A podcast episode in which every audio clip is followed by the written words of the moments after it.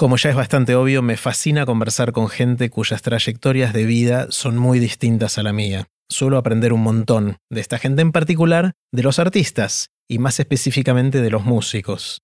Hoy tuve el lujo de conversar con Aldo Ciccini. Aldo es uruguayo, pero vive en Italia hace como 15 años, y toca el violín. Es músico, toca el violín y algunos instrumentos más, fue un niño prodigio de chiquito y hizo un carrerón. Ahora toca en la Orquesta Sinfónica Nacional Italiana y aparte hace otras cosas más con la música. Aprendí un montón conversando con Aldo y antes de dejarlos con él les cuento qué es todo esto.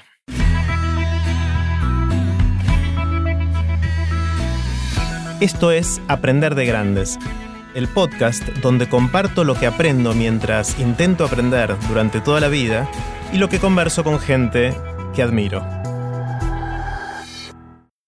¿Te gustaría tener conversaciones como las que tenemos en Aprender de Grandes? Si sí, me parece que te va a gustar el juego de Aprender de Grandes. Es un juego de cartas con preguntas que disparan buenas conversaciones. Podés usarlo con tus amigos cercanos, con tu familia o con gente que querés conocer más. Podés ver todos los detalles y comprarlo en aprenderdegrandes.com barra el juego.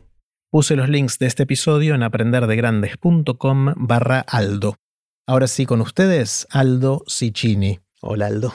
Hola, Jerry, ¿cómo estás? Bien, ¿vos? Todo bien. Bueno, un placer poder conversar eh, y me encantaría empezar, como te anticipé, con una pregunta grande. Me encantaría saber qué aprendiste en todos estos años de hacer música, de distintas maneras, distintos tipos de música. ¿Qué aprendiste?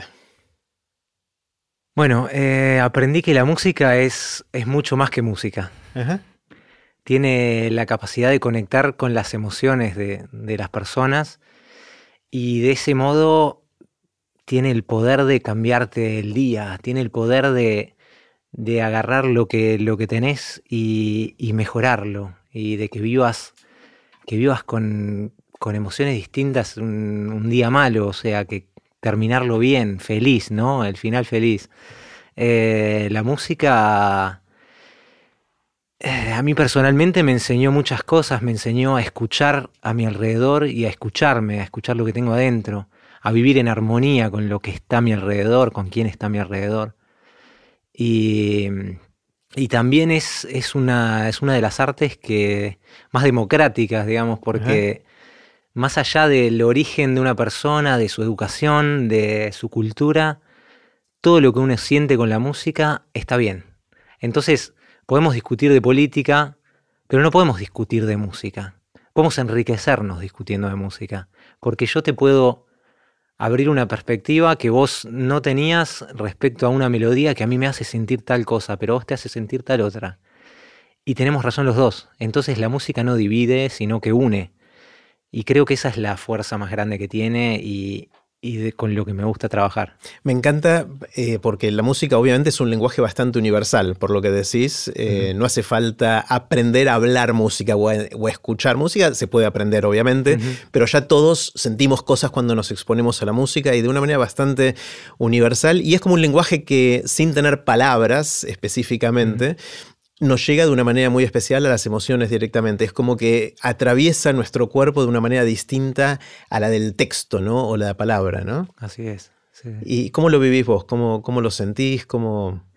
Y a mí eh, es, es, algo que siempre me gustó, ¿no? De la música, ese modo que tiene de comunicar sin palabras y de que más allá de que no estemos hablando, yo no te estoy, no te estoy explicando nada, te tiro un centro y vos la cabeceás y hacemos gol juntos. O sea, es, eh, es lo lindo que tiene, porque, a ver, yo soy simplemente un, un eh, mediador, ¿no? O sea, entre la música, yo lo que te doy es, es mi interpretación de una música que, que fue concebida por otra persona eh, en otra situación, otro país, otro periodo histórico. Yo te doy lo que yo siento y lo compartimos y lo vivimos juntos. O sea, a mí me, encanta esa, esa conexión con que se genera con el público y me gusta, me gusta ver la cara de, las personas mientras estoy tocando algo que les, que les produce, qué sensaciones. Y esa misma energía que no te lo sé explicar cómo, cómo pasa, dependiendo del público que uno tiene, no existe dos veces la misma nota tocada en el mismo modo. Entonces, dependiendo de, cómo me levanté a la mañana, de qué pasó dos minutos antes de subir al escenario y de qué personas están ahí, el concierto lo puedo hacer mil veces y van a haber mil interpretaciones mm. distintas porque lo hacemos juntos. ¿Te acordás cómo te llegó la música en tu vida? ¿Cómo empezó todo esto? Sí, eh, bueno, mm, yo tengo a mi abuelo materno que era fanático de, de Mozart, de Vivaldi, de la ópera, y los domingos cuando iba a la casa de mis abuelos a visitarlos, siempre de fondo se escuchaban las sinfonías de Beethoven, Mozart, eh, óperas de Mozart, Gardel le encantaba. Entonces como que eso lo fui mamando desde Qué buena mezcla, clásico y tango. Todo, sí, sí. A él le gustaba la buena música. ¿eh? Qué bueno. Qué Así que escuchaba de todo y era fanático de, de Gardel, decía que Gardel cada día canta mejor. Y la verdad que ahora lo entiendo eso con el pasar de los años. Y bueno, y así fue, en la casa de mi abuelo, donde, donde descubrí la música, las cuatro estaciones de Vivaldi, que fueron mi obsesión cuando era niño, entre dos y tres años. Eh, las escuchaba todos los días. ¿Por qué? ¿Qué tiene, ¿Qué tiene en especial las cuatro estaciones? ¿Qué tiene en especial? Tiene que hace casi 400 años que, que siguen siendo vigentes, ¿no? O sea, es música absoluta, absoluta música que, que no va a morir nunca, ¿no? Y tiene que, también es, a ver, la música barroca es la, se puede decir entre las más simples, entonces para un niño chico creo que es, es lo más fácil de entender. Es accesible. Hay otras músicas que tenés que estar, tenés que alguna formación previa para poder saborearlas. O conocer otros tipos de música, pero eso es como el ABC, digamos, es donde arrancó. Claro. Casi, digamos. Bueno, hago un paralelo con la comida, ¿no? Hay ciertas comidas que te gustan y otras que tenés que aprender a que te gusten, ¿no? Claro. Es parecido. Y sí, hay que, hay que, ¿cómo se dice? Desarrollar el sabor. Desarrollar el, paladar. El paladar, bueno, acá es el oído que se, que se entrena. Entonces, bueno, yo arranqué con eso. Todos los días volvía al jardín de infantes y me tiraba en el sillón a escuchar las cuatro estaciones de Vivaldi a los tres años. Y a los tres años. Después me iba a jugar. Pero eso era mi ritual. Y bueno, le llamó mucho la atención a mis padres. A los cinco años encontraron una profe que por casualidad enseña violín y me preguntaron si quería empezar y así como jugando empecé. ¿El violín fue tu primer instrumento? El violín fue mi primer instrumento, sí. Y fue porque encontramos esta profe que se llama Ludmila Caballaro que enseña un método que se llama Suzuki, como las motos. Y con este método se puede enseñar a niños a partir de los dos años a jugar con el instrumento. Todavía no hablan prácticamente, o muy poquito. Y, lo lindo de esto es que antes de empezar el método tradicional, que se empieza a los 6-7 años cuando uno ya sabe leer y escribir palabras, luego empieza el solfeo, ¿no? a leer música, y luego arranca el instrumento. En este caso, lo que te enseñan es, te dicen, mira, este dedito es el conejito, este dedito es el perrito, el perrito salta, el gatito el velude, y así vas jugando con el instrumento, cuando tenés 6, 7 años empezás el método tradicional, pero conoces el instrumento. Entonces, eh, quien empieza con ese método tiene siempre un modo muy natural de enfrentar el instrumento porque no empezó pensando cómo se hace cada cosa, sino que empezó haciéndolas, jugando. Y después aprendió todo lo que hay detrás. Claro, como aprendemos casi todo de chicos, ¿no? Claro. Entonces es muy instintivo y, y bueno, por casualidad fue violín, porque no es que en Uruguay hay 12.000 profesores de los que podía elegir a los 3, 4 años y bueno, y encontraron a ella. Y así empecé. Es como que si lo tomás tan chiquito pasa a ser parte de tu cuerpo de alguna manera, ¿no? ¿Lo sentís así? Sí, sí, sí. Bueno, yo si estoy en el escenario sin el instrumento en la mano, no. Algo te falta. Claro, sí. Es como salir a manejar un auto sin el cinturón de seguridad. Pero te digo, lo increíble es que yo en realidad, si me pongo, yo me tengo que poner a pensar en cómo camino cuando no tengo el instrumento en la espalda. Porque estoy más acostumbrado a caminar con él que sin. Entonces cuando no lo tengo es como que no sé qué hacer. Te falta algo. ¿Qué, estoy haciendo con los hombros? es raro, sí, sí. Pero bueno, es parte de mi vida, se llama más de casi 30 años, o sea. Claro. Y entonces empezaste con el violín de muy chiquitito y ¿te acordás la primera vez que tocaste para alguna audiencia, aunque sea una audiencia chiquitita? ¿Cómo, sí, fue a los 7 años hice mi primer recital y me acuerdo de la sensación de, de que todo era posible ahí. O sea, yo era un niño muy tímido. No hablaba en monosílabos, no a ver, ¿cómo te, puedo explicar? O sea, sí, pocas palabras. Si, si, vuelvo a ver las entrevistas que hacía a los 10 años, me tenían que sacar con tirabuzón las palabras, ¿viste? Porque yo era, yo sonreía, decía sí, no, pero después en el escenario me subía y sentía que no, no tenía límites. Hablabas con el violín de alguna claro. Y lo que pasó ahí, yo ya a los siete años tuve la suerte de darme cuenta de que esa era mi pasión. O sea, no el violín en sí, sino la, esa conexión con el público. Que por más de que habían 100 personas, la sentí. Y, y desde ese momento fue lo que me movió para hacer todo el resto. Porque no me quería bajar de ese escenario. Sentía que ahí podía hacer todo, era eh, mi superpoder, era el violín en el escenario, cuando después en la vida era, estaba así chiquito. Ahora la, timidez se te fue un poquito también, ¿no? Aprendí a combatirla, sí, porque creo que sigo siendo de naturaleza tímido, pero bueno, después creciendo uno aprende a enfrentar sus propios miedos, no miedos, a ver, sí, su naturaleza en realidad, porque el violín en general uno lo asocia más a música clásica, ¿no? Y vos empezaste con las cuatro estaciones y, ese fue tu camino, em, fuiste por la música clásica, ¿cómo, ¿cómo te atravesaron las distintas corrientes musicales? Bueno, yo como mi abuelo, a mí la música me gusta toda. Es más, me gustan más géneros que mi abuelo. Que mi abuelo. Eh, yo creo que cuando una cosa está hecha con gusto, está bien. O sea, no, no hay nada que te diga qué sé yo, si me pongo a hablar con alguien y me dice, ah, pero el trap, el reggaetón, yo lo respeto. Eh, a mí me parece que la música tiene su función y está, o sea, lo importante es que le llegue a las personas. Hay millones de personas que les gusta el reggaetón, algo tendrá. Yo personalmente prefiero otros géneros musicales, pero me gusta todo. Y creciendo en Uruguay, como todos los músicos de Uruguay, de Argentina, de, de este lado del mundo, tenía grupos de tango, tocaba, improvisaba, tocaba, tenía mi grupo de rock con, mi hermano. Que... Siempre con el violín, hacías rock con violín. También con la guitarra. Aprendí a tocar la guitarra porque mi madre tenía una guitarra en casa, que mi madre estudió guitarra de chica. Y la guitarra de mi madre la agarré, empecé a jugar así, y tenía ganas de hacer un grupo de rock a los 11, 12 años, hice mi primer grupo de rock. Y, y empecé a cantar, Después tenía el violín eléctrico y los solos de la guitarra, como no me daba con la guitarra, los hacía con el violín eléctrico y, así como que en realidad hice un poco de todo.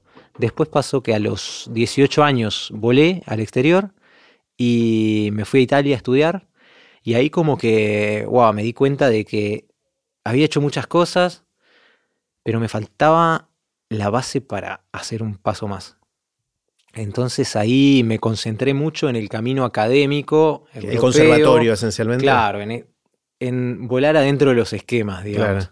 Y esos esquemas fueron los que me dieron las bases para luego volver a hacer esto con otras capacidades, digamos. ¿Cuándo hiciste el clic que te ibas a dedicar profesionalmente a la música? ¿Fue desde muy joven o a los siete años. No, tan temprano. Sí, sí. Wow. Yo. a los siete años dijiste, soy músico. Yo quiero esto, esto quería. Wow. Sí, sí. Yo quería el escenario, quería el público y quería la música. Entonces eh, se juntó todo y desde ahí, viste que los sueños van cambiando mientras uno crece. Pero cambiaron detalles, no la base que es esto. O sea, para mí eso fue mi vida desde siempre. Y tuve la suerte de tener las ideas claras cada, paso que hice me llevó un pasito más un pasito más cerca a ese sueño que, que siempre fue claro, digamos. Claro. En el mundo de la música es increíble la cantidad de roles que hay, ¿no? Está la gente que compone, más allá de sea cual fuera el, estilo musical o la corriente. Están los que componen, están después los que arreglan, después están los, los que tocan o, comparten la música en vivo o grabada, que a veces no son los mismos, tienen distintas especialidades. Eh, ¿Vos estás más en la parte performática de esto o te gusta también algo de lo anterior? A mí me gusta todo. Yo llegué a mm. Italia y quería, a ver, quería seguir con dirección de orquesta. Yo había hecho cuatro años de dirección de orquesta en Uruguay con, Federico García Vigil, que fue el, director histórico de la Filarmónica de Montevideo, un genio. Em, quería empezar a hacer composición. Dije, bueno, ahora voy a Italia, tengo todas las herramientas, voy a ser violinista, compositor y director de orquesta. Todo. Eh, y me di cuenta que si quería hacer algo en la vida me tenía que concentrar un poco más en algo concreto. Y bueno, el compositor es una historia aparte, digamos, pero el director de orquesta lo que tiene es que tiene que tener, como maneja a 80, 100 personas o más, las tiene que convencer porque la, la fuerza del director de orquesta es que él te convence de que sus ideas son las mejores para hacer tal cosa. Entonces, si logra convencer a 80, 100 personas de que sus ideas son el mejor modo de llegar a ese punto, va a ser una interpretación memorable. Eh, para eso hay que tener muy claras las ideas. Las ideas yo las podía desarrollar estudiando el instrumento más a fondo. Entonces empecé con el violín y seguí con el violín y fue un camino duro y largo. Eh, hoy tengo las ideas, digamos, muy claras. Con, la música me pasó luego de, haber estudiado en el Conservatorio de Milán, me fui a, la Universidad de Viena, donde tuve una profesora que, que fue más, no sé, un gurú de, la, para la vida, ¿no? O sea, las clases que hacíamos con ella era, era más sobre filosofía de vida que sobre el instrumento, ¿no? Y y ella me enseñó a ser profesor de mí mismo. O sea, cosa que no me había pasado en toda la vida. Entonces, hoy hasta me da miedo pedirle un consejo a alguien porque tengo miedo de que me contamine y de perder eso que, que tengo que es que hoy sé cómo quiero las cosas. Entonces prefiero, prefiero que me digas que no te gusta mm. a que me digas que algo que tengo que cambiar hay, dos cosas, algo que dijiste recién que quiero meterme más profundidad y no las quiero perder. Eh, la primera es mencionaste, tengo las ideas claras o, hay que desarrollar las ideas en la composición, tocando. ¿Qué significa ideas? O sea, en este contexto, porque uno usa la palabra ideas en muchas acepciones, en muchos contextos distintos. ¿Qué significa una idea en la música? A ver, eh, bueno, se habla de frases musicales, ¿no? Eh, como las frases cuando uno está hablando, ¿no? Es, es el mismo modo. Eh, al final la música, o sea, nace, bueno, nace con el canto, que es, o sea, son frases, ¿no? Uno canta palabras y, y la frasea como, como cuando habla. La frase musical, ¿sería como la melodía? Estamos la melodía, sí, sí. Que es una melodía horizontal que nace, vive, se desarrolla y muere. O sea, una melodía no empieza, ¡pum! o no, o no termina tan así. O sea, en general el punto culminante está en el medio, ¿no? O sea, es cuando la vida está más... Y dentro de la frase cada nota tiene su vida propia, cada nota nace, vive y muere. En eso hay que, bueno, te estoy hablando de muchos años, ¿no? o sea, porque cuando uno empieza a tocar, empieza, viste, con el piano que toca con un dedo que hace pa, pa, nota por y le pega, ¿no? Bueno, ahí no hay ninguna frase. Ahí, o sea, y es normal que cuando un niño empieza, el niño piensa en las notas y las toca. Como si uno hablara y dijera, yo estoy acá haciendo esto, ah, todo así, todo tiene el mismo, la misma intensidad, la misma... Bueno, eh, después lo que va haciendo mientras va creciendo es que va empezando a pensar en esa frase, pero para pensar en esa frase se necesitan años y años de estudio, sobre todo en un instrumento como el violín, que para darle ese impulso a una nota uno tiene que ir con el arco hacia abajo o hacia arriba. Entonces ya naturalmente el violín es un instrumento que, que te hace darle acentos a puntos que no los tiene que tener. Entonces uno aprende a hacer las notas. Después aprende a combatir la naturaleza de su instrumento para poder hacer lo que quiere y no lo que puede. Claro. Entonces ese es el objetivo de todo músico.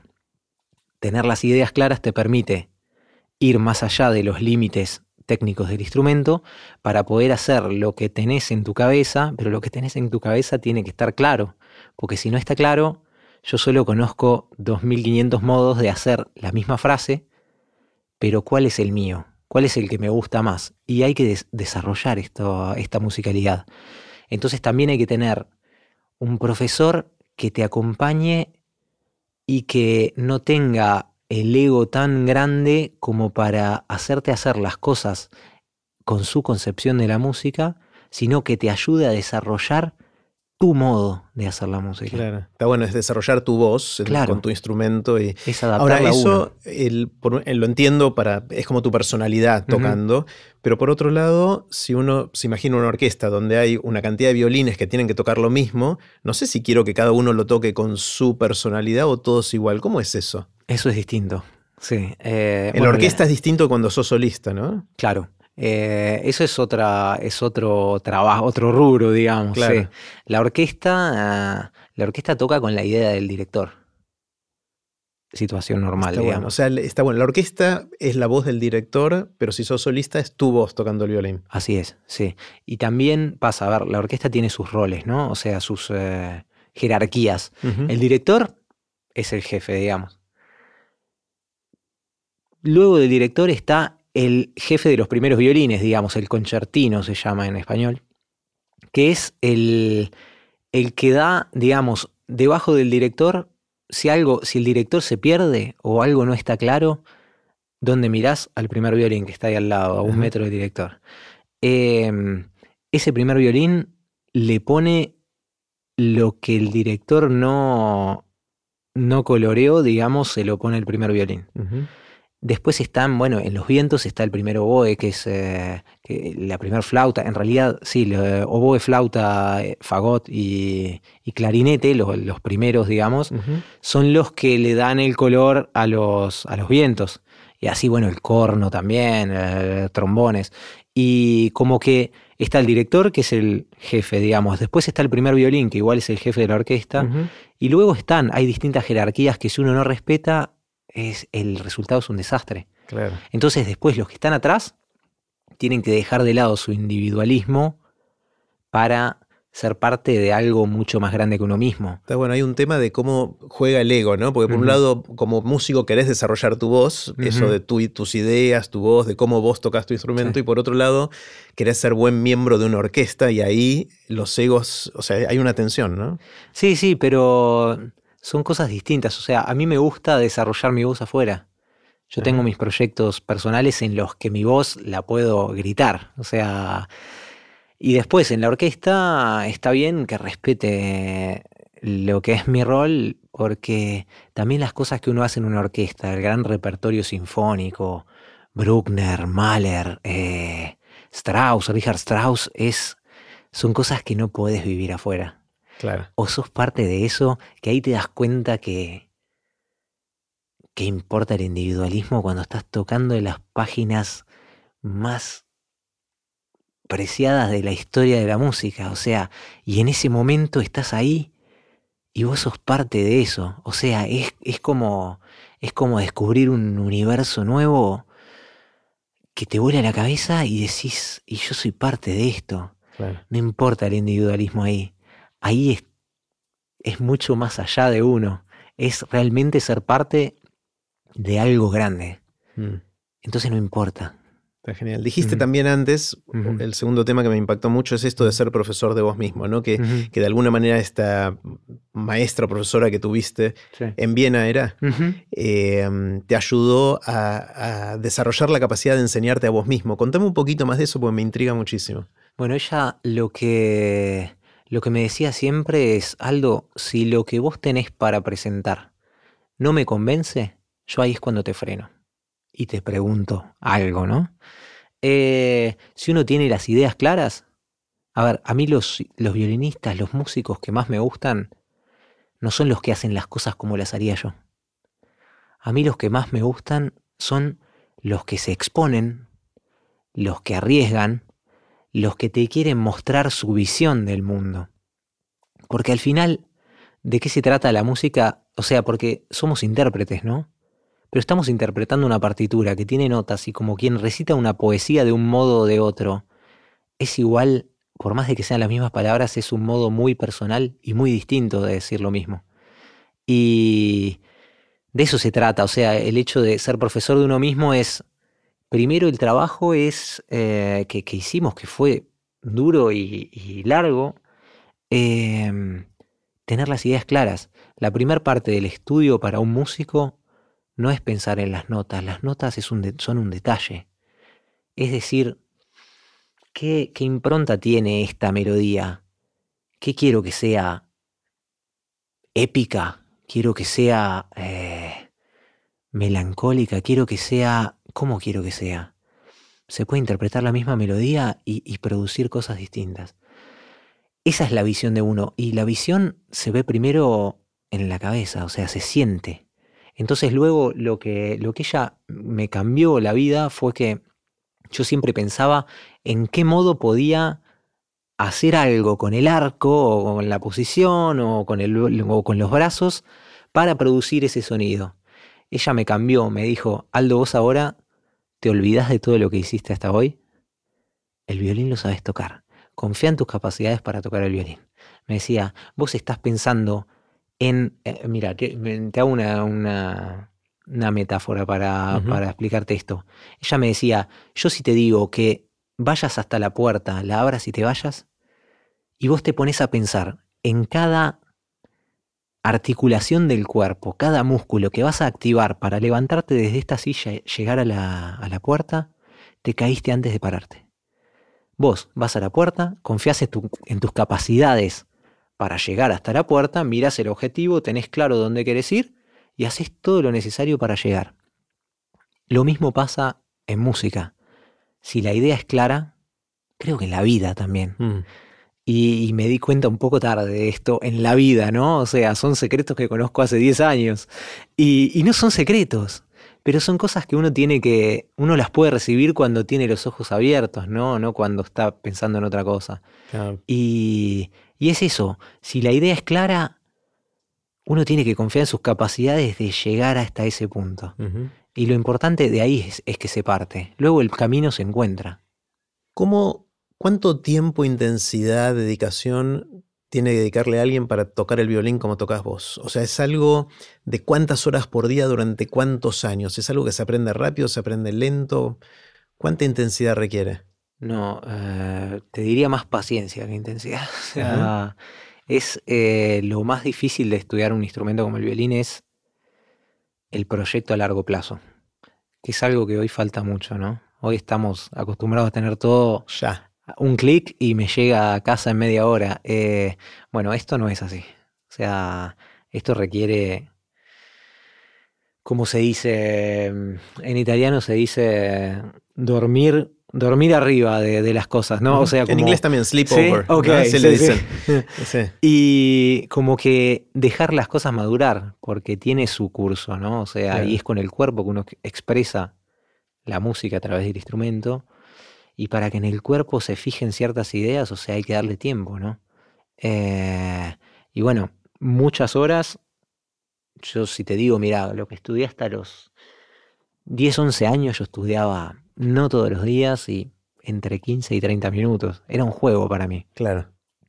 Ahí me, la jugaba de talento, digamos, o sea, porque, porque las cosas que tenía que hacer, las cosas que me exigían, salían naturalmente, digamos, pero bueno, después cuando fui creciendo durante la adolescencia tuve un eh, periodo de crisis eh, fuerte en el que no sabía qué quería de mi vida y me pasó más o menos entre los 13 y 14 años cuando me di cuenta de que eso que estaba haciendo era era algo importante, o sea, ya no era un juego, ¿no? Mm. Entonces, bueno, cuando uno pierde esa inconsciencia que tiene de niño, porque yo a los 10 años fui, toqué en el estadio frente a 10.000 personas, el día antes no estudié.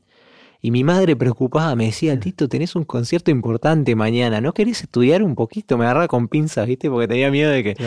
Y, yo decía, mamá, va a salir todo bien. Bueno, eso hasta un cierto punto llega. un momento que te das cuenta y te cae la responsabilidad. Después, la confianza no basta, eh, porque bueno, se va volviendo siempre más grande y, y, es fundamental para poder expresarse tener las herramientas técnicas. O sea, a veces los músicos de un cierto nivel dicen, ah bueno, pero la técnica no importa, pero en realidad los músicos grandes no lo dicen. Pero la técnica, o sea, cuanto uno se prepare mejor técnicamente, tiene más herramientas para expresar lo complejo que puede ser las ideas de uno. Entonces, es fundamental para un instrumentista conocer todas las técnicas del instrumento para después tener la libertad de expresarse sin problemas. Claro. Y a partir de esa edad le empezaste a dedicar más horas todos los días. Le empecé a dedicar más horas. Eh, Muchas horas perdidas. ¿Por qué? Inexperiencia. Eh, porque yo más que estudiar tocaba. Claro. Y son cosas distintas. Eh, nunca me grabé estudiando, o sea, sí, me grabo estudiando para verme, digamos, pero nunca le he mostrado a nadie, aparte de mis vecinos, que a veces se vuelven locos, y mi mujer y mis hijas, eh, cómo se estudia algo. O sea, uno, mientras estudia un violinista, de repente se pasa una hora tocando la misma, las mismas tres notas de una frase. Wow. Porque quiere llevarlas a donde. Y el camino es personal y uno lo encuentra, pero hay que probar. ¿Y, cómo, cómo, sabes si ya suenan como querés? O sea, ¿hay un, loop de retroalimentación? ¿Cómo? Es, eh, bueno, después cuando uno va creciendo, aprende a escuchar más. Bueno, por lo menos yo te estoy hablando, yo te hablo solo de mi historia. ¿eh? estoy generalizando lo que es mi historia, pero yo creo que un poco le pasa a todos en, su camino, a todos los, a todos los músicos. Em, a mí me pasaba que hacía las cosas con la idea que tenía en la cabeza y escuchaba más mi idea que lo que realmente hacía con el instrumento. Mi profesor de Milán, eh, Daniele Gai, me, me enseñó a dejar de lado eso y a escuchar realmente lo que está pasando. No lo que quiero que pase, sino lo que realmente pasa. Y la cruda realidad es que las cosas no las hacía como quería. Mm. Eh, entonces, bueno, aprender a escuchar, como te decía al principio, que aprendí a escuchar a lo que tengo, a quien tengo alrededor y a escucharme es escuchar lo que sale de mi instrumento, pero escuchar lo que tengo adentro, o sea, escuchar lo que yo quiero expresar, para luego escuchar lo que sale de mi instrumento y hacer todo lo necesario para que esa idea se vuelva una realidad eh, en el escenario también, porque en casa somos todos buenos, pero en el escenario, también con la tensión, eh, pueden pasar muchas cosas, imprevistos, uno empieza a, bajar el rendimiento. Mm.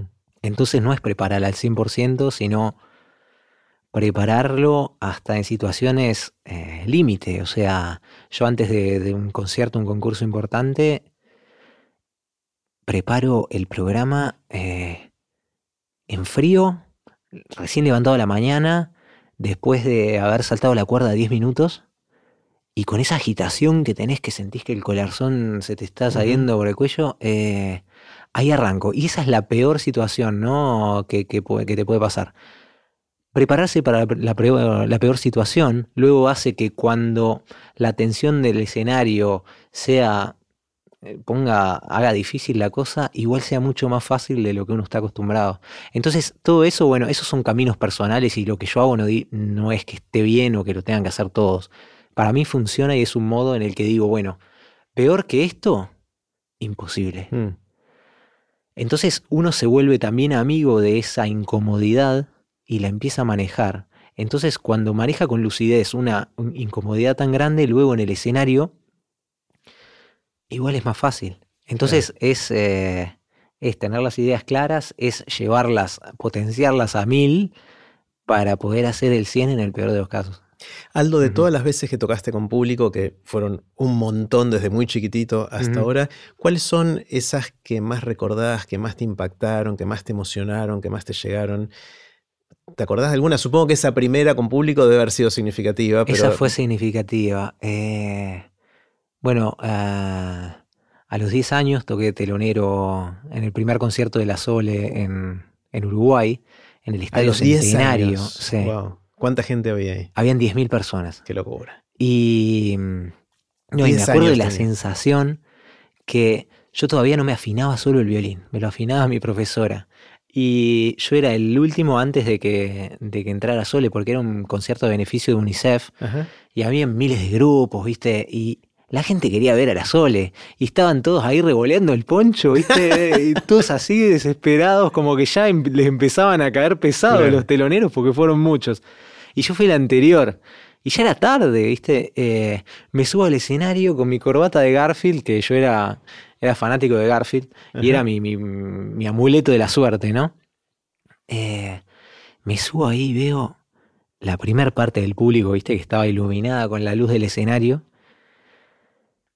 Y mientras mi profesora me afinaba el violín, yo me quedé un minuto ahí parado frente a 10.000 desconocidos. Y Y bueno, y ahí igual, por más de la inconsciencia, todo lo que quieras que tiene un niño, me pregunté qué estoy haciendo acá, ¿viste? Y me, acuerdo de esta, esa situación y digo, ¿qué hago acá, no? Eh, bueno, llegó el violín después de un minuto eterno. Empecé a tocar Vivaldi. ¿Las cuatro estaciones eran? No, este era otro concierto, concierto en la menor de Vivaldi que lo hacen todos los niños, digamos. Eh, es uno de los primeros que uno empieza a hacer. Eh, y el público se empezó a mover todos, o sea, 10.000 personas, o sea, de repente la luz se pone más intensa y veo que no se terminaba. Y estaban todos sonriendo, que, se movían, viste, al ritmo de la música. Y en ese momento, o sea, sentí amplificado lo que había sentido a los siete años, que con la música logré legar con esas personas, con todos, y estaban todos bien dispuestos a recibir esa música cuando un minuto antes estaban revoleando el poncho ya nerviosos. Em, y me acuerdo de la sonrisa que, saqué en ese momento. Tengo el video que, lo, lo, miré, que me lo pasó mi padre hace un par de meses, que lo pasó a, digital, ¿viste? Porque estaba en el VHS. Y, y, la sonrisa, tenía unas paletas gigantes, ¿viste? Y, la sonrisa que saco ahí en ese momento no, no tiene nombre. Y, y me encantó. Eso fue un momento para mí que, ahí se, se, reforzó la idea de que eso era mi vida para mí. Hmm. Em, después, bueno, más allá de, salas eh, en todas partes del mundo, lo que otro concierto importante para mí fue, fue tocar las estaciones para mi abuelo cuando estaba muy enfermo. Eh, ¿Solo con él? Sí, sí, sí. Eh, porque a los 15 años, para festejar mis 10 años de violinista, hice un concierto en la sala Cita Rosa, que es una de las salas importantes de Montevideo, eh, tocando las cuatro estaciones, que era el origen de todo. Con una orquesta, ¿eh? ¿eras vos y una orquesta? O no, con piano, una reducción con ah, piano. un arreglo para piano sí, un arreglo para piano y violín, sí. Porque igual es, una sala no, muy grande. Em, y era la primera vez para mí que esos sonidos salían de, mi violín, ¿no? De ese CD que ya estaba gastado, viste, todo rayado. Eh, y, y mi abuelo no estaba en ese concierto, que fue la persona que me acercó a la música. A mí me dolió mucho ese concierto no verlo, entonces al otro día llevé el violín y, le llevé el concierto a su cuarto. Y, y nada, eh, fue tocar en el cuarto de mi abuelo, las mm. cuatro estaciones, que fue el origen de todo, compartiendo esa, esa pasión que teníamos los dos por la música, fue uno de los conciertos más emocionantes de mi vida. por un lado 10.000 personas, por otro lado una que valía como 10.000. Obvio, qué, qué groso, qué groso. Eh, y, después en, conciertos de orquesta, ¿hay alguno que te haya pegado especialmente? Sí. Eh, el primer concierto que hice cuando entré a la Sinfónica Nacional Italiana fue mi primer sinfonía de Mahler, Gustav Mahler, eh, compositor del principio de 1900 fue mi primera sinfonía de Mahler. Para mí fue descubrir un mundo distinto, ¿no? Porque esas sinfonías, o sea, uno que toca en orquestas no tan grandes, no las tocas. O sea, estamos hablando de. Era la, resurrección de Mahler, que es la segunda sinfonía de, Mahler que toqué la semana pasada, de nuevo con la RAI después de ocho años. Y reviví todos esos momentos, o sea, la, piel de gallina de la primera hasta la última nota. ¿Es nervios o es excitación o es qué es? Es. Son muchas cosas eh, juntas. Es un. Es una. Sí, es una mezcla de emociones, todas juntas que. Mm. Que de repente una resalta más que otra en un momento, pero es un vaso de Pandora, ¿cómo se No, en español. Una caja de Pandora. Una caja de Pandora llena de emociones y ser parte de eso, como te decía antes, cuando uno toca en orquesta ese gran repertorio que decís, no puedo estar en otro lugar, o sea, es... No, no quiero que se termine nunca. Y es una sinfonía que tiene un coro, eh, que serán 60, 70 personas, la orquesta son 100 o más. Hay una banda afuera que toca, que, lo que quiere reproducir es, eh, es como una, base militar a lo lejos que hace un, tema militar mientras los violoncheros en la orquesta están tocando una cosa súper... Es, o sea... es una mezcla de cosas y esa misma obra es una mezcla de emociones increíble. Y, Mahler tenía eso, o sea, esa capacidad de, de poder hacer chocar mundos y, y, al final, o sea, tiene cinco movimientos, el quinto movimiento, llega un momento que después de esta explosión se frena todo y el coro ataca como... se siente como si fuera, viste, como si el, el viento tuviera sonido de repente. Y en ese momento, yo no soy religioso, digamos, pero yo no sé, yo creo ahí. O sea, y sos parte de eso. no sé, o sea, mm. para mí descubrir esa música y ser parte, porque una cosa es cuando uno la ve y otra cosa es cuando uno es parte de eso. Esa exaltación que uno tiene cuando es parte de algo tan grande, no sé, me, imagino, debe ser lo que siente un, futbolista cuando gana el mundial con su país, o sea, es lo mismo. Y a mm. mí me pasa casi todas las semanas. Eh, entonces, ¿cómo voy a hacer otra cosa? O sea, para mí esto es mi vida. Qué bueno. también empezaste a hacer otros estilos de música. Siempre te gustaron. Mencionaste antes que tuviste alguna banda de rock. Eh, aparte de tocar en la, en la Sinfónica Italiana, ¿qué más haces en música? Bueno, ahora tengo, tengo un trío de cuerdas, que es el trío clásico de cuerdas, que es violín, viola y violonchelo, para el que escribía Mozart, Beethoven, eh, bueno, los, los grandes compositores clásicos. Y mezclamos música clásica y rock. Ajá. Y está bueno porque lo que hacemos es, tocamos el rock con instrumentos clásicos, no con instrumentos eléctricos, ¿no? Porque es, nosotros contamos nuestra historia en cada pieza que tocamos, porque somos tres músicos que nos conocimos en la Academia del Teatro La Scala en Milán, que mientras hacíamos una gira en Oman, en Muscat, eh, viste cuando llegás a un lugar, cuando estás eh, en el exterior, que llegás a un lugar y tenés esas tres horas libres, pero no te hacen volver al hotel. Entonces ya estamos cambiados a las seis de la tarde, el concierto a las ocho y media, nueve.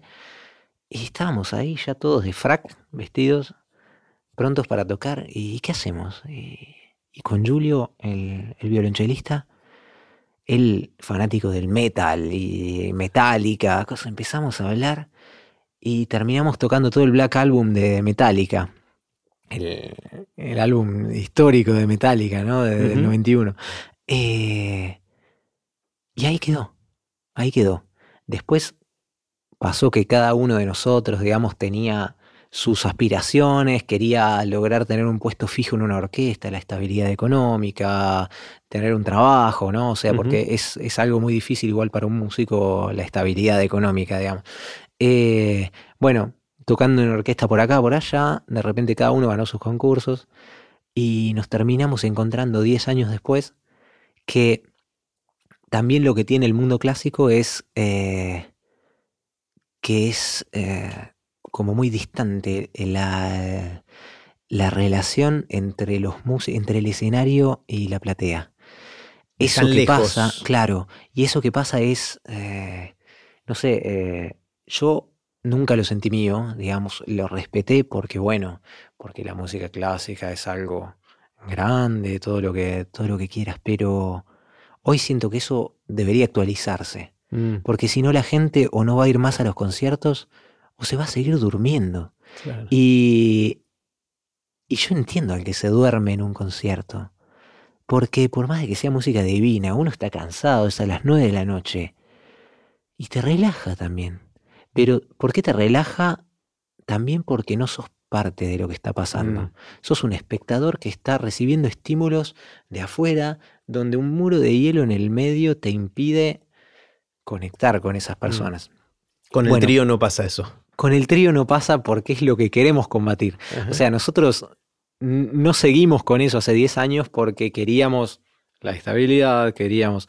Y, y por suerte logramos lo que queríamos, hoy lo que queremos también es, es romper ese, ese muro de hielo y lo hacemos también tocando música clásica, porque la idea de este trío es acercar la gente, el grande público, a la música clásica y también a los a los clásicos, mm, ah, no me viene la palabra en español. ¿Cómo es en eh, italiano? Sciogliere, cuando eh, el hielo se derrite. Derrite. O sea, sí, pero no, no, no quiere decir derretir. Bueno, como que al público sacarle un poco de esa rigidez al público clásico. Ablandarlo un poquito. Claro, porque cuando en un concierto de una orquesta eh, aplauden entre dos, eh, entre medio de dos, de dos movimientos, y la gente empieza y, no sé, casi que los mandan al paredón. Claro. A mí me pone mal cada vez. A mí me da miedo. Siempre que voy a un concierto no sé cuándo hay que aplaudir y cuándo no, y tengo miedo de, meter la pata, ¿no? Yo, si no conozco la hora, espero que los que la conocen. Yo no aplaudo primero, claro. Y debería ser el que. Eh, pero mm, a mí me, pone muy mal esa, esa rigidez que hay, ¿no? Y que eso no está tanto en la música lírica, porque en los, en los teatros, después de un área del tenor, de la A, parte el aplauso y ya la gente se lo espera. En la lírica hay un, ¿cómo se dice? Una, relación mucho más instintiva con el, con el mm. público. También se pasan de la raya, digamos, o sea que cuando empiezan a abuchar y, eh, pero igual me gusta más porque es más genuino, no está tan construida esa, esa relación, ¿no? Bueno, lo que hacemos con el trío es que queremos acercar dos mundos distintos de los que nosotros formamos parte, contar nuestra propia historia, que es, nosotros somos músicos que nacen como clásicos, pero les gusta todo. Entonces empezamos tocando un área de Bach y terminamos tocando Iron Maiden. Eh, empezamos tocando un área de Händel y terminamos tocando Don't Stop Me Now de, Queen. Y así mezclamos Mendelssohn y, los Beatles, eh, desde Beatles hasta, hasta Muse, o sea, hasta música escrita ayer. Y, y está bueno porque estos arreglos los hacemos nosotros y cuentan lo que nosotros somos. Pero aparte de eso, está el micrófono, que es el cuarto instrumento. Que nosotros lo que queremos también es que, es que el público viva una experiencia de la que forma parte. Mm. Nosotros queremos que ellos sientan lo que nosotros sentimos cuando hacemos esas grandes sinfonías. Decir, yo soy parte de esto. Qué lindo, ¿no? O sea, que sientan que, que son parte. Y el público siempre es parte, hasta cuando no se lo permiten. Claro. ¿Y cómo, funciona el micrófono? No entendí esa parte. El micrófono es el que nos permite a nosotros contarle al público qué hay detrás de estos arreglos que hacemos. Ah, hablan ustedes, explican, cuentan una historia. Explicamos, sí. Entonces lo que hacemos es, ¿qué hicimos en este arreglo? ¿Por qué Bach termina siendo Iron Maiden? ¿Qué fue lo que conectamos? Mm. ¿Por qué? ¿Qué sentido tiene esto para nosotros? Entonces la idea es que el público que, que hasta ayer no tenía ningún conocimiento de música, algunos, ¿no? O sea, no todos. Em, detrás de esa explicación que hacemos, por eso digo, del, micrófono, el cuarto instrumento, logren conectarse con esos conocimientos que nosotros tenemos en, de un camino de casi 30 años de, música, para que logren ver esas, eh, ¿cómo se dice? Esos detalles que no verían si no se los explicáramos. Entonces, nosotros queremos que el público se vuelva experto en escuchar esas piezas para generarle, digamos, para, para despertar en el público esa escucha atenta de lo que hay afuera y terminen escuchando también lo que sienten. O sea, a través de las emociones fuertes, que lo que queremos es eh, lo que estamos empezando a hacer es que hacemos al público cantar, les hacemos hacer ritmos con los pies, los dividimos, unos cantan, los otros aplauden, los otros con los pies hacen el ritmo. Y mm, en ese momento, porque ¿qué es lo, los recuerdos más grandes que uno tiene en la vida son los que están plasmados por emociones fuertes. A través de esa emoción nosotros queremos plasmar esos conocimientos mm. y ese modo en el que la gente reciba con las antenas bien abiertas todo lo que tiene alrededor, que, que el público aprenda a escuchar mejor y, eso lo plasmamos haciéndolos parte de ese concierto, porque dependiendo del público es lo que va a pasar. Mm. Entonces, eh, esa es la experiencia que estamos haciendo y que vamos a seguir haciendo y que cada vez más logramos hacer como queremos. ¿Tiene un nombre el trío este? Es OP3, o sea, como, 3. como Opus 3, sí, que Opus 3 es el es el es el el primer trío que escribió Beethoven. O sea, ah. es también un homenaje a Beethoven, que por cuanto nos gustan otros géneros musicales, eh, Dios es Dios, digamos. Claro, obviamente. bueno, todo esto me está dando muchas ganas de escucharte, pero antes de escucharte, si te animás, si tenés ganas de tocar, mm. ni sé qué pedirte que toques de todas estas cosas, pero bueno, ya veremos. Eh, me interesa mucho hablar de otro tema que es vivir lejos, ¿no? O sea, mm. vos creciste en Montevideo, creciste en Uruguay, tenés raíces uruguayas, eh, cultura uruguaya, pero hace como unos 15 años estás en, Italia, más o menos. Sí, yo desde... Bueno, y pasaste tiempo en Viena, en otros lugares, pero... ¿Qué, se siente de, estar lejos de donde naciste, donde creciste? Vivir lejos es, eh, es una sensación que al final uno no se siente más parte de nada. O sea, es como que yo a veces estoy en Italia y, me siento más uruguayo, a veces estoy en Uruguay y me siento más italiano. Eh, yo como que, mm, si, si te lo tuviera que explicar así en palabras, te digo que estoy en el medio. En la mitad del Atlántico, más o menos. un poco más allá de las Canarias, hacia, Sudamérica. Y es, es, raro porque hay que ponerle cabeza a esta situación, porque, digo ponerle cabeza porque hay que, sí, es, es, importante darse cuenta que uno está en otro lugar y que no puede tener lo mismo que tenía en, en el lugar que, que creció, y es normal. O sea, uno no es que por el hecho de que soy un uruguayo en Italia pretendo tener lo mejor de Italia y lo mejor de Uruguay.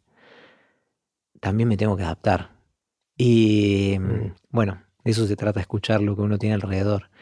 Y, pero no dejar de escuchar lo que uno tiene adentro, porque eh, yo en los primeros años eh, un poco renegué mis orígenes. Mm. Cuando de repente a los 18 años me encontraba que tenía todos los conocimientos de, cientos de años de, cultura musical a disposición y antes no los tuve todos.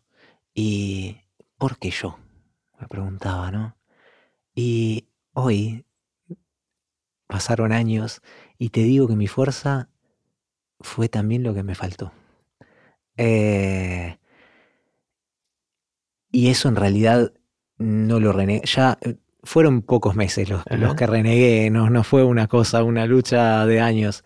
Pero yo cuando iba a hacer un concurso, cuando hice el concurso en la RAI hace ocho años, eh, tenía en un bolsillo, porque yo soy mitad italiano, digamos, mi padre es italiano, eh, tenía en un bolsillo la cédula de identidad, el DNI uruguayo, y en el otro la cédula italiana.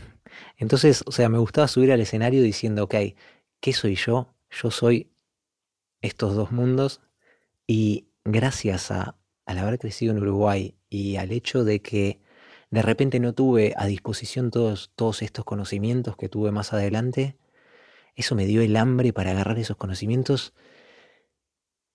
y darle, o sea, dedicarle toda mi vida a eso, ¿no? Mm. Eh, entonces, al final, eh, creo que, ese equilibrio, si uno lo encuentra, es, eh, es enriquecedor. Mm. Eh, antes de hacerte las preguntas típicas de aprender de grandes, que las vamos a dejar para el final, me encantaría escucharte. ¿Tenés ganas de, tocar un poquito? Vale. Agarremos el violín, ahí va. Es, ponete cómodo para... ¿Qué, qué, qué te da ganas de tocar? Voy a tocar el tango preferido de mi abuelo. Dale, dale, empecemos con eso. Por una cabeza.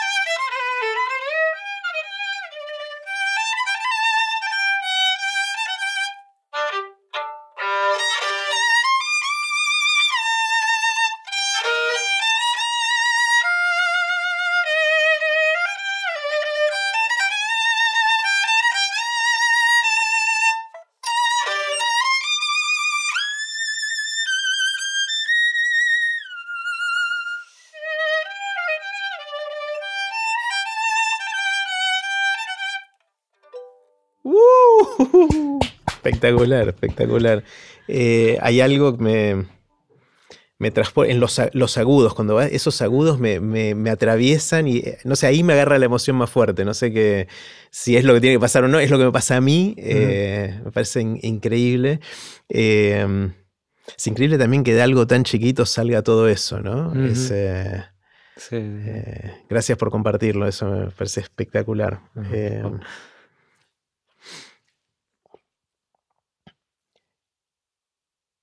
Me quedo como absorbiendo lo que acaba de pasar, que, estuvo espectacular. Gracias, gracias, gracias. Ah. El, en un momento me, contaste que tenés oído absoluto. Eh, ¿Eso ayuda o resta? O sea, oído absoluto, para los que no saben, significa que escuchás una nota y podés decir qué nota es. La reconoces enseguida o inclusive un acorde y podés reconocer las notas que están en ese acorde. Eh, la gente que tiene buen oído relativo necesita una que te diga, este es el La 2440 y entonces podés saber qué nota es. Pero el oído absoluto te permite decir eso sin una referencia, ¿no? Claro. ¿Eso ayuda o puede ser algo que patee en contra? Eh, y tiene sus cosas, sus pros y sus contras. Eh, el hecho de tenerlo puede ser algo, puede ser algo dispersivo también.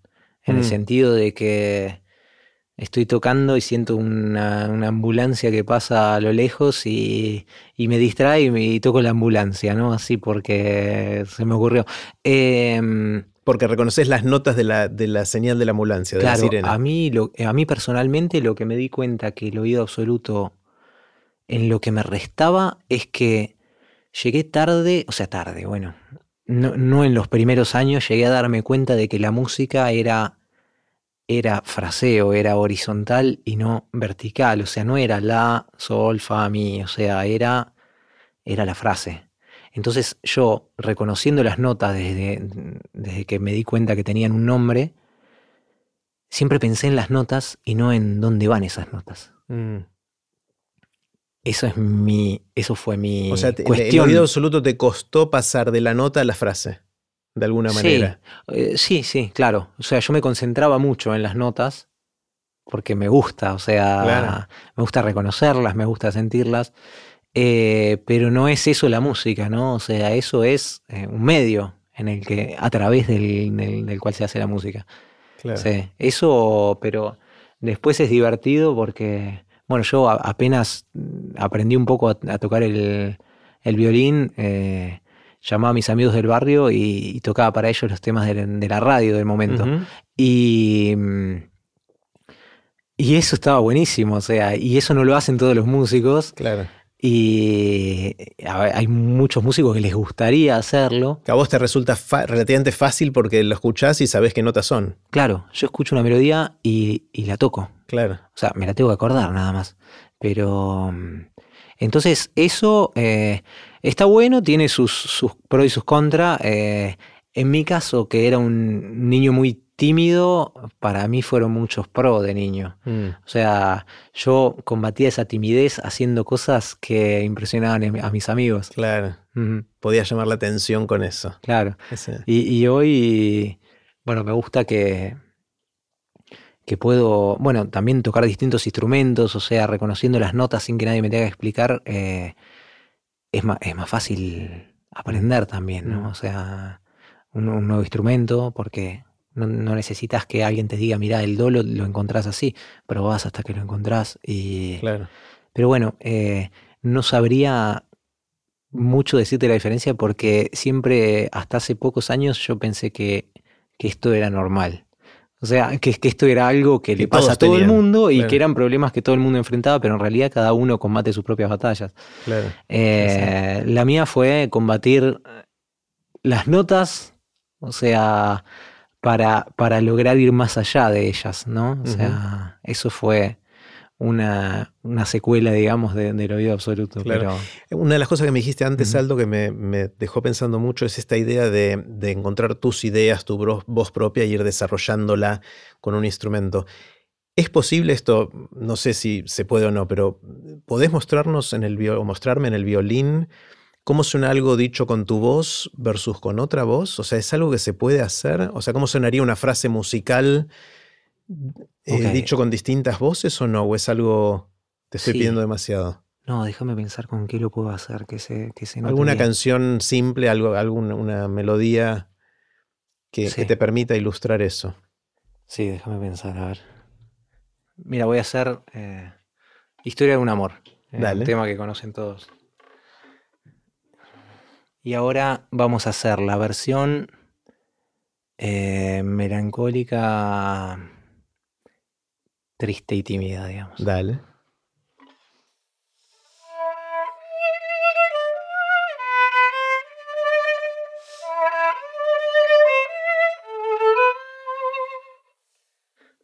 Así puede ser esta vez. Ya estoy llorando, ¿cómo se? Eh, una un poco más extrovertida, más... Eh, ya no estás más a mi lado, corazón, más teatral, ¿no?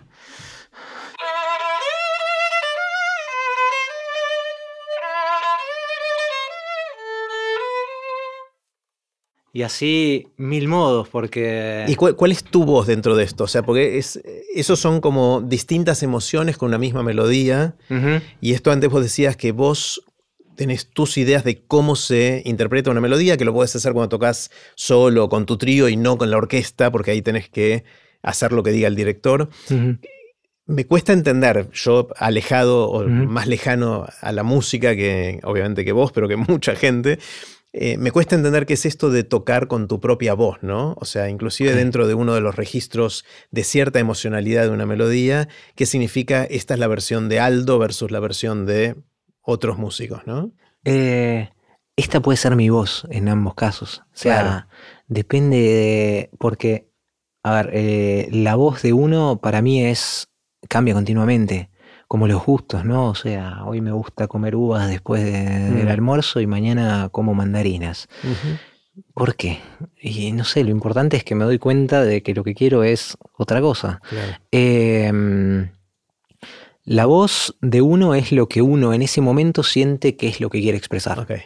No es que yo hoy decido que, la interpretación de una pieza eh, es mi es mi ejecución, digamos, absoluta de esa pieza. Es más, pasa mucho que eh, los músicos clásicos nos pasa de volver a tocar cosas que hace 10 años no tocamos. Y uno se anota todas las cosas, porque son muchos los detalles que hay detrás de una interpretación profunda o sea, tomás eh, nota en, el pentagrama o en la partitura. sí, sí. Hasta el fraseo, o sea, existen, eh, eh, ¿cómo se dice? Símbolos. símbolos para abrir la frase, desarrollarla punto culminante y luego. Y eso uno se lo va escribiendo, porque no es que. Sí, está bueno escribirlo para desarrollarlo y decir, bueno, mi interpretación es esta en la mesa, digamos. Hoy tengo estas cartas, a mí me gusta la metáfora de las cartas en la mesa. Tengo estas cartas y me voy a jugar la mejor mano. Bien. Entonces, las cartas las, las quiero a la vista, las quiero ver. Esto es lo que yo hoy pienso que es mi interpretación. Entonces me lo escribo todo, me lo anoto. Luego hay también una parte de improvisación en la interpretación de, una partitura, en esas mismas notas escritas. Después está eh, el público, después está el cómo me levanté a la mañana. Y eso también hay que escucharlo. O sea, porque si, si la parte melancólica, triste, tímida, no me la siento esa mañana cuando, cuando me levanté y siento que hoy quiero romper todo, voy a hacerla teatral. Y esa es mi voz, hmm. igual. O sea, el, yo digo siempre, nunca digas nunca, porque cuando me preguntan también, viste, ¿y no te vas a volver a Uruguay? Yo te digo, hoy no. Mañana no sé. Mañana tiene que llegar y me, y me lo preguntaré de nuevo.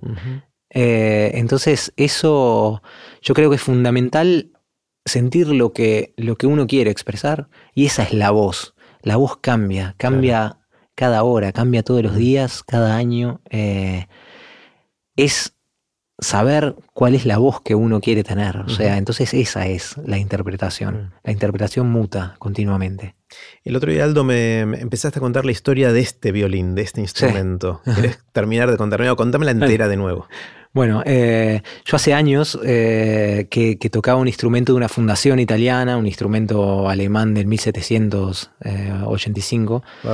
Y, Cuando es de una fundación que sí que te lo prestan o te lo alquilan. sí, sí, Te lo dan. Era una fundación porque yo cuando estudiaba en el Conservatorio de Milán me gané una beca de, estudios para instrumentistas de arco y parte de esa beca era el comodato, se dice, no sé, de, de un instrumento del 1800, del siglo XVIII y, lo usé por 10 años.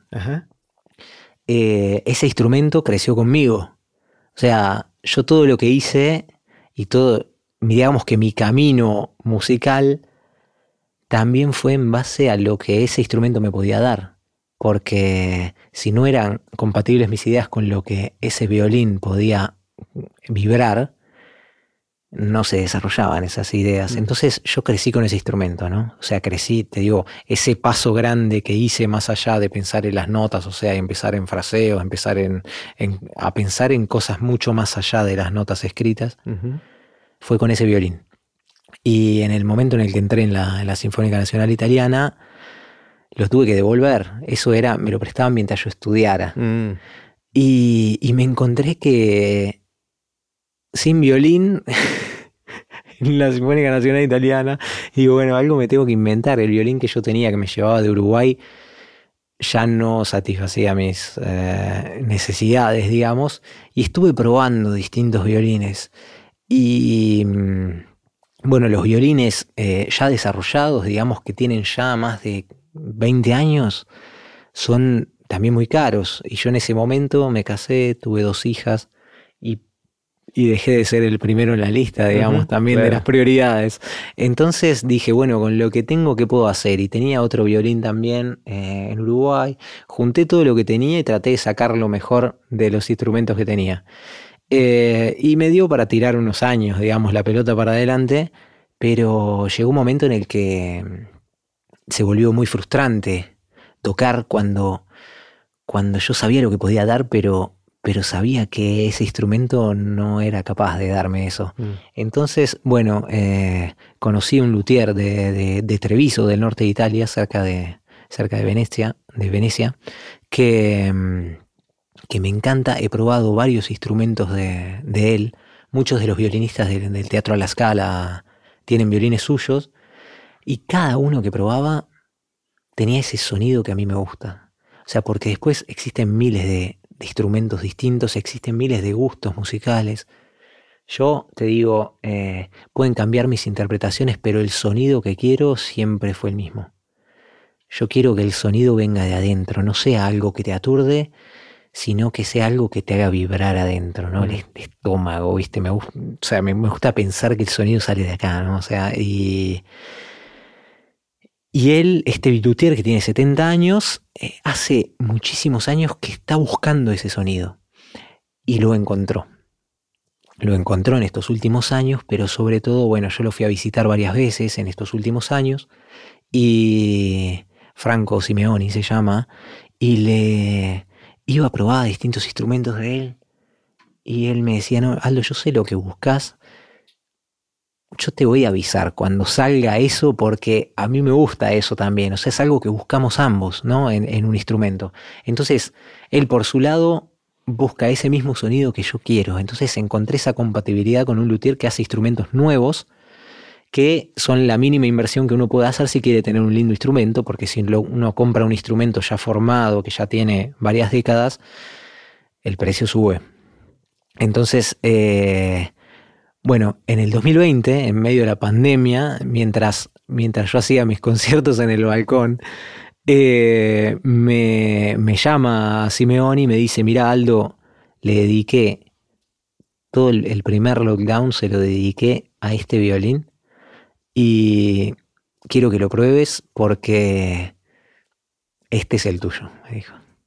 Y, nada, con él tenemos como que muy buen feeling tenemos, ¿no? O sea, no es que me creo especial porque me dijo eso, sino que realmente él se dio cuenta de lo desesperado que yo estaba por encontrar un instrumento que tuviera eso, ¿no? O sea, uno a veces se pone a buscar cosas y dice, estaré loco, lo que busco no existe o, y no, y con él encontré que eso existe, o sea, y él también lo busca. Entonces lo encontró, lo, lo fui a visitar en junio del 2020 y me, me gustó, pero claro, un instrumento nuevo es como tener un, un bebé y decís, bueno, yo apuesto a ese bebé que va a ganar las Olimpiadas cuando tenga 20 años.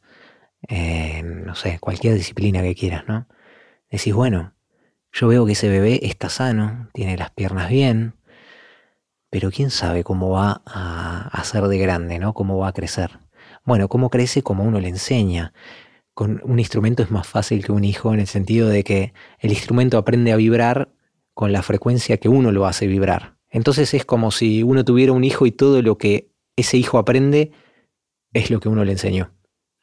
Como que el instrumento viene, igual como los hijos, no sé, es difícil, ¿eh? porque él también viene con su, con su, ¿cómo se dice? Con su mochilita de, carga, claro. Pero mm, si uno encuentra esa, esa compatibilidad que yo encontré desde el principio, bueno, después me lo prestó por un año hasta que dije, bueno, está creciendo como a mí me gusta, hay que dedicarle entre dos y cinco años para que el instrumento logre hacer lo que uno quiere. Ya vamos dos y estoy súper contento. Y, y cada semana es como, viste, cuando tenés hijos chicos que decís, de repente, no sé, ayer gateaba y hoy corre.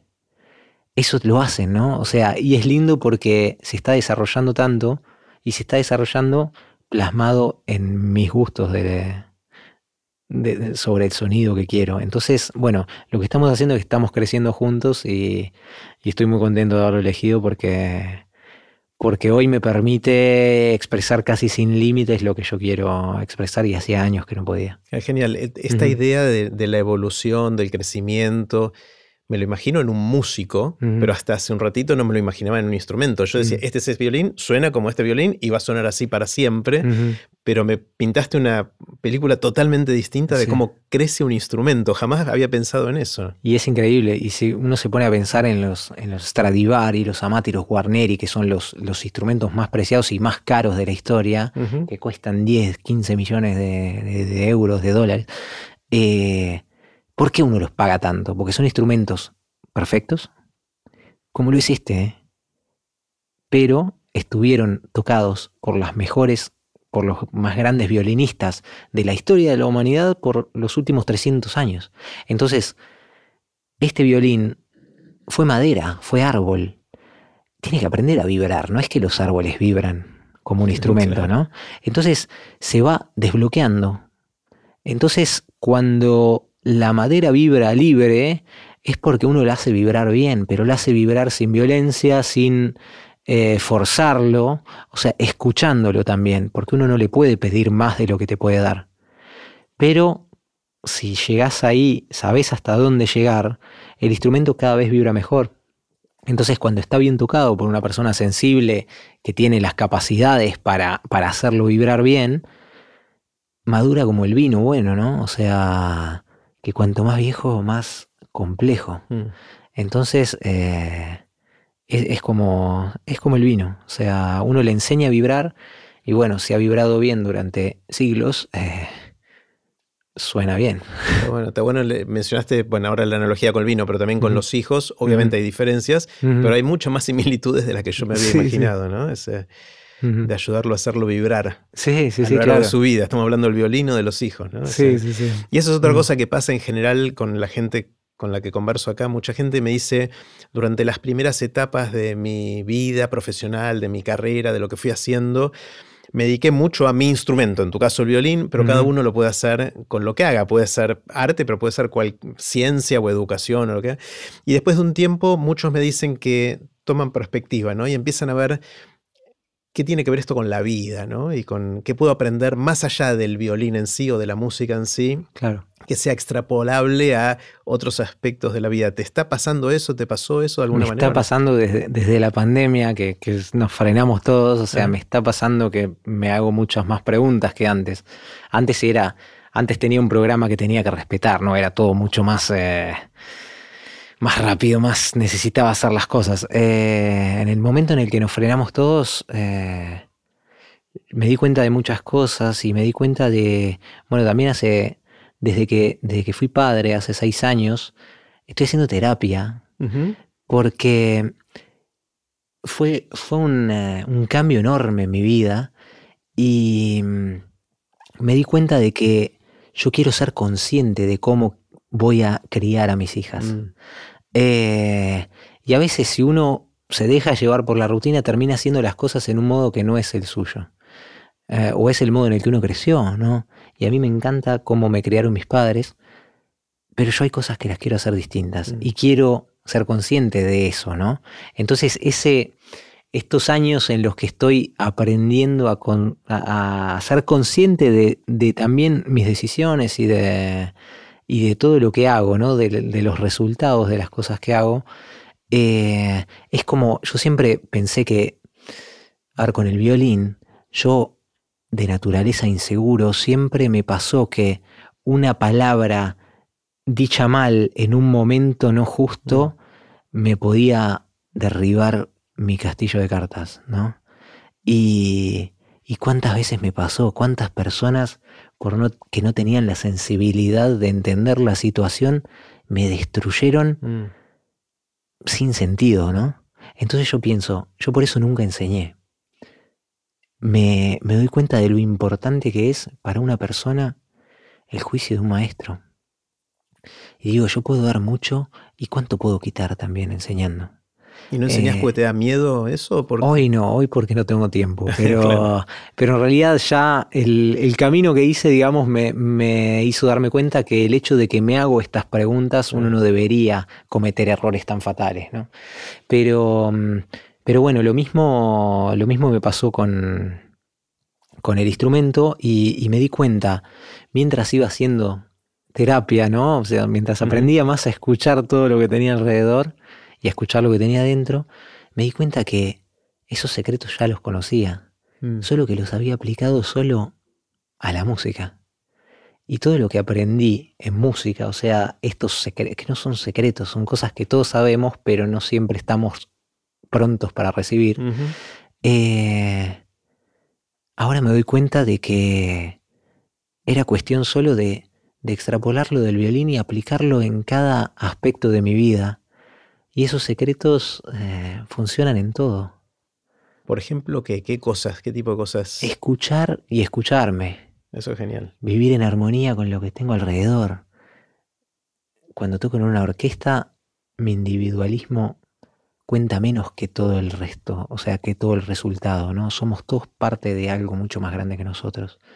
Em, pero sí, escuchar, escuchar para mí es, es lo más importante, mm. porque si uno, si uno se escucha, es difícil que esté mal con uno mismo. Y si uno, que, y si uno está bien, es más probable que esté bien con los demás. Entonces, eh, el hecho de, de aprender a vibrar bien con uno y vibrar bien con los demás, o sea, es, eh, es fundamental para tener una vida sana, ¿no? Entonces, eh, esa es una de las cosas. Eh, luego, sí, eso es lo, fundamental, digamos. Después hay muchos aspectos, ¿no? Que, que uno aprende en este momento, no, no, me vienen, pero, pero son muchas cosas las que, por eso te decía al principio que, la música es mucho más que música, ¿no? Aldo, quiero hacerte preguntas cortitas. Las preguntas son cortitas, vos tomate el tiempo que quieras para responder y si tenés ganas al final tocas algo de cierre, anda pensando si querés. Em, la primera es la del viaje en el tiempo. Imagínate que tenés una amiga o un amigo que inventa la máquina del tiempo y te dice, Aldito, te voy a prestar la máquina del tiempo para que vayas, hagas un viaje a donde quieras y a cuando quieras. Este es un tiempito ahí y después volvés al aquí y a la hora.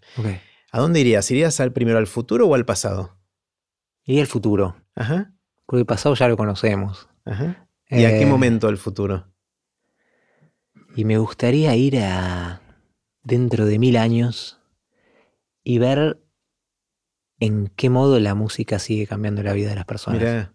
Me gustaría ver qué relación hay, si, si, siguen existiendo las orquestas, si siguen, en qué modo los músicos siguen expresando estas emociones que son algo tan, tan instintivo del ser humano que, hace mil, milenios que, que, que, expresamos en el mismo modo, ¿no?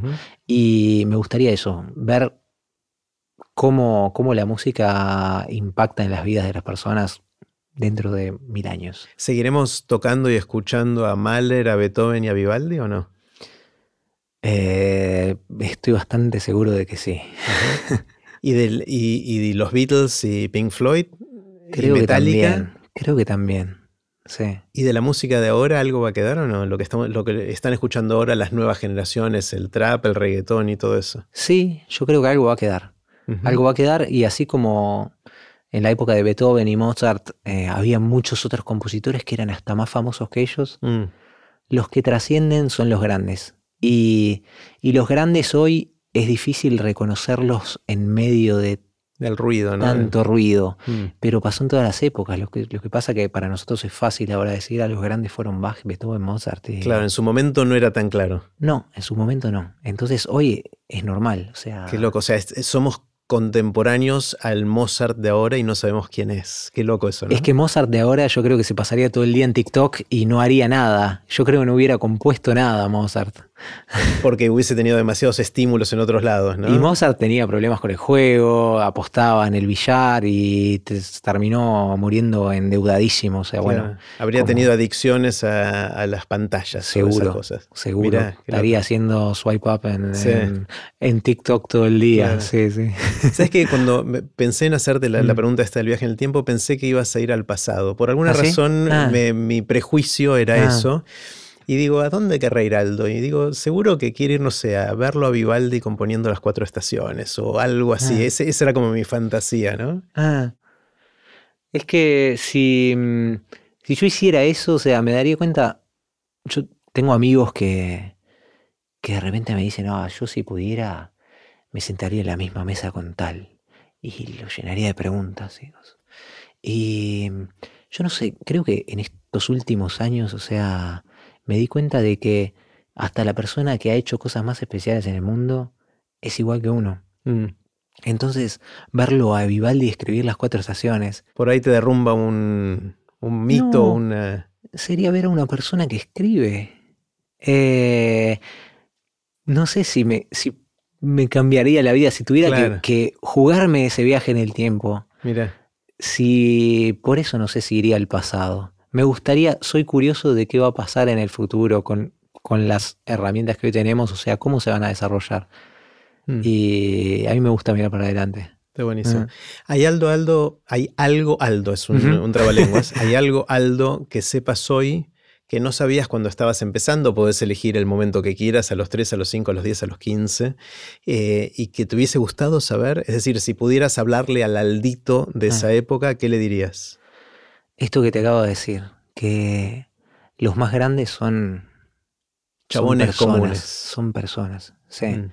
Y a veces uno los ve y, y se cree que bajaron del Olimpo y cada uno está combatiendo sus propias batallas. Mm. Desde el más grande hasta el más chico, todos tienen sus, sus cosas, ¿no? Y mm. nadie es perfecto. Entonces, eh, la, búsqueda de la perfección yo creo que es eh, algo muy difícil de manejar en la vida de un artista porque es constante y uno nunca está contento con lo que mm. tiene. Mm. Pero es una búsqueda infinita porque la perfección no existe y cada vez va a levantar un poquito más el, los receptores para, para ir más al detalle, pero al detalle se puede ir, pero mm, por, al infinito. O sea, entonces eh, yo pensaba que ciertas personas eh, bueno, hay casos particulares, ¿no? O sea, Mozart era Mozart y Maradona es Maradona. O sea, pero igual eran personas. Mm. Y eso me hubiera gustado saberlo antes. Fue mm. como un... Me di cuenta un poco tarde de mm. eso. Que, yo también, si me, si me dedicaba, podía hacer cosas grandes. Eh, y bueno, eso me hubiera gustado saberlo antes. Mm. ¿Qué sentís, Aldo, que opinás distinto a la gente que te rodea? ¿En qué sos distinto? Puede ser del círculo más íntimo o de un círculo más amplio. ¿En qué opinas distinto? Eh, en Italia la gente es bastante pesimista. Y yo, por las dudas, soy, digamos, de default, soy optimista. Mira, no sabía eso. Los italianos son en promedio un poco pesimistas. Más los italianos del sur, viste, que le, le preguntaba así, ¿cómo estás? Eh, si tira adelante, dicen como, bueno, vamos para adelante, así como... Y, no pasa nada, o sea, a, mí, yo creo que soy distinto a, esa sociedad que conozco mejor ahora, porque, digamos, eh, yo me fui chico de acá, entonces, y, no podría decir cómo es la sociedad uruguaya, cómo es la sociedad argentina. Claro.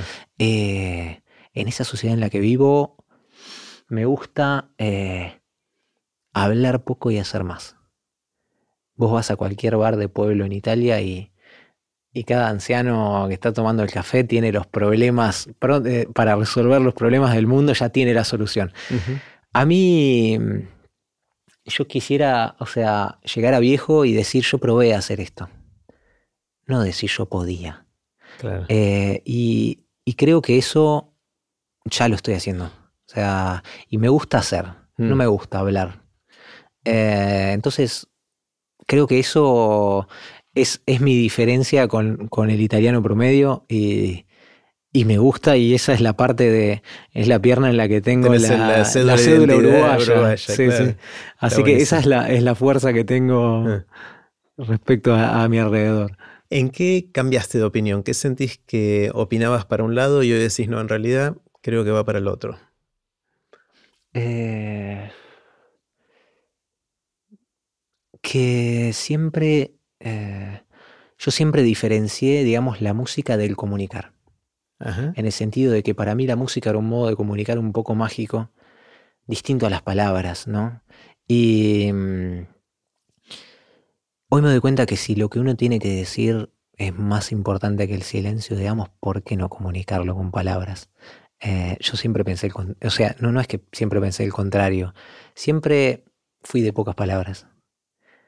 Pero hoy siento que si algo tengo que decir, eh, lo tengo que decir.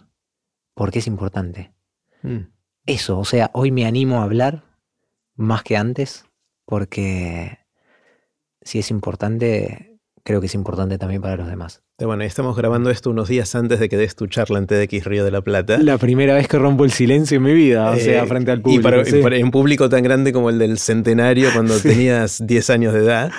Eh, acá no vas a ser telonero de la Sole, acá vas a ser tu, propio protagonista, digamos, y, una de las atracciones del evento. Eh, seguramente para cuando publiquemos esto ya va a estar tu charla también, así que la gente puede verte dando la, charla y usando la palabra y el violín también eh, para contar algunas historias, así que va, a estar, va a estar buenísimo. Aldo, ¿qué te asombra? ¿Qué te sorprende? ¿Qué son esas cosas que ves y decís, wow? Eh, me asombra lo humano. O sea, me asombra. Me asombra la, conexión entre las personas, me asombra. Me asombra los jóvenes de hoy también. O sea, me asombra la fuerza que tienen, el hecho de que han crecido con menos límites de repente de los que, de los que tuvieron generaciones más grandes y entonces tienen menos miedo de enfrentar las autoridades también. Esa fuerza que tienen. Eh, me parece que, a ver, yo hubiera querido cambiar el mundo y empecé a pensar que mi modo de cambiar el mundo es dando el buen ejemplo a los que tengo alrededor. Y eso ya es hacer algo. Los jóvenes de hoy yo creo que sienten que lo pueden cambiar y tienen la fuerza y, el valor, digamos, para, mm. para enfrentar a, las autoridades del mundo por las cuestiones climáticas, la cosa. después que sea discutible o no el modo en el que lo hacen, de eso, de eso se puede hablar también, pero, mm, pero eso yo lo encuentro admirable. O sea, mm. encuentro que, la fuerza que tienen los adolescentes de hoy, por lo menos muchos, eh, yo no la tuve nunca y, los, admiro por eso. Creo que lo van a cambiar. Es un este activismo que, nosotros no vimos tanto de adolescentes, ¿no? Eh, sí. Si digo nosotros, tenemos diferentes edades, pero creo que hace mucho que no se ve en adolescentes esta, este nivel de, ganas de influir en el curso del mundo. Claro, que son una parte activa en la sociedad, una parte muy activa. Mm. Y tienen una voz y la, y la levantan cuando es necesario, ¿no? Y eso me parece admirable y creo que si, si nosotros no logramos cambiar este mundo, ellos eh, tienen todo para poderlo hacer. bueno. Yo soy eh, optimista. ¿En qué, ¿En qué crees que no puedas demostrar? En, en, eh, en inglés le dicen leap of faith, ¿no? Cuando vos, eh, o sea, tenés una creencia, pero que no, que sabés que es así, pero no lo podés demostrar. Eh, creo que si uno tiene bien las ideas claras de dónde quiere llegar, de quién quiere ser, cada paso que hace, cada respiro lo va a llegar un poquito más cerca, ¿viste? Cuando dice la ley de la atracción, ¿viste? Que mm, yo creo que dicen que, bueno, si uno visualiza que después el universo conspira, no es el universo el que conspira, o sea, es uno mismo, es cada cosa que uno hace que lo lleva un poquito más allá, ¿no? Mm. O sea, es el mirar la puerta que te decía con que me dijo mi profe, confío en mis capacidades para llegar hasta ahí y voy a encontrarme el camino. Mm. Entonces, eh, visualizar las cosas antes de que pasan, de, que pasen y, tener bien claro dónde uno quiere llegar o, qué es lo que uno quiere, creo que es fundamental para, para llegar. Mm. O sea, entonces después parece que parece una película, la historia de uno que cuenta cómo llegó a tal punto, ¿no? Del punto A al punto B. Pero el camino fue jodidísimo. Mm. La diferencia es que después de cada caída, uno sigue mirando para adelante y, sabe que va a llegar. Mm. Mientras una persona que no sabe lo que quiere, de repente probó y después largó todo porque dice, no, ya fallé.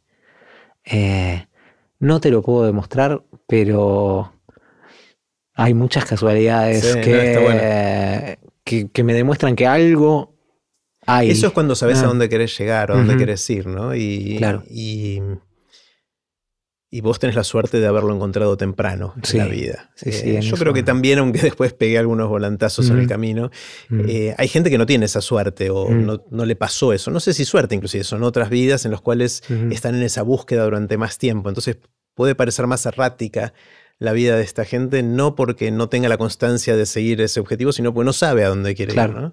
Em, tus hijas son chicas todavía, sí. pero uno de los desafíos que yo tuve con mis hijos, que ya están un poco más grandes, es eso. Y hoy ellos me cuentan, che, sentí mucha presión de tener que saber a dónde tenía que ir o quería ir, y la verdad es que no sé, no lo tengo muy claro, ¿no? Mm. Eh, hay un tema ahí, ¿no? sí, sí, sí de no pensar que todos tienen esa claridad del destino o de dónde quieren llegar. Sí, sí, sí. Bueno, yo lo, vi un poco eh, con mis amigos cuando era adolescente, que uno tenía que empezar a pensar en qué orientación agarrar para después ir a la universidad. y, y tengo amigos que no sabían qué querían hacer. Y tengo un amigo, mi mejor amigo, que, que él hizo su carrera de contador. Ajá y está dando tours de Montevideo a los turistas y se está haciendo su, agencia de viajes y dejó un trabajo por el que la mitad del país hubiera matado para tenerlo. Porque se dio cuenta que no era lo suyo. Y a mí lo que me gusta de tu podcast, de Aprender de Grandes, es que mm, no hay una fecha de vencimiento para para seguir lo que uno quiere. Mm. Yo creo que si que cualquier momento es bueno para, para seguir las, aspiraciones que uno tiene. Entonces, eh, bueno, este amigo a los 30 años dejó todo y se tiró al vacío y empezó a generar algo que la situación que le hacía bien. Y, yo siempre hablo de, Jorge porque, porque lo admiro mucho por lo que hizo, porque lo hizo ya de grande. O sea, 30 años igual, no sos un pibe. No, claro, sí, sí, sí. Y em, bueno, creo que nunca es tarde. Mm. Mm. Eh, mencionaste aprender de grandes y sé que escuchás el podcast hace bastante tiempo, antes de que nos conociéramos. Sí, sí, sí. ¿Cómo fue? Me contaste el otro día cómo fue que te, que te llegó. ¿Cómo, contame la historia de esa de nuevo. Tengo Edu, un amigo, Eduardo, eh, que es de La Plata. Y él vivía en Milán, ahora vive en, Como, digamos, cerca, siempre vive en el norte de Italia, que me dijo, me preguntó, ¿vos qué haces en el tren? Porque yo trabajo en Torino y vivo en Milano. O sea, tengo 50 minutos de tren de ida y 50 de vuelta todos los días que trabajo, digamos, o sea, de lunes a viernes. ¿Trabajo de eh, ensayo? Claro, ensayamos para preparar los conciertos que hacemos en general jueves y viernes, eh, siempre en Torino. Eh, me preguntó, ¿vos qué haces en el tren? Yo no leo, me gusta el sudoku, no sé si ubicás el sudoku, que así, viste, para resolver problemas distintos un poco a los que manejo todos los días, que siempre es el mismo modo de enfrentar. y me dice, escuchate este podcast, lo encontrás en Spotify, viste, Aprender de Grandes. Y me mandó el link y empecé a escuchar y, me encantó, me encantó porque son esas cosas que te abren la cabeza, viste, y... Y terminé conociéndote X Río de la Plata por aprender de grandes. Sí, sí, sí, Y nosotros gracias a eso. O sea, si algo me dio este podcast es la posibilidad de conocer gente y me, encanta que esta sea una más de esas. ¿Te mm. acordás de algún episodio que te haya llamado la atención? Si te acordás ahora, si no... no...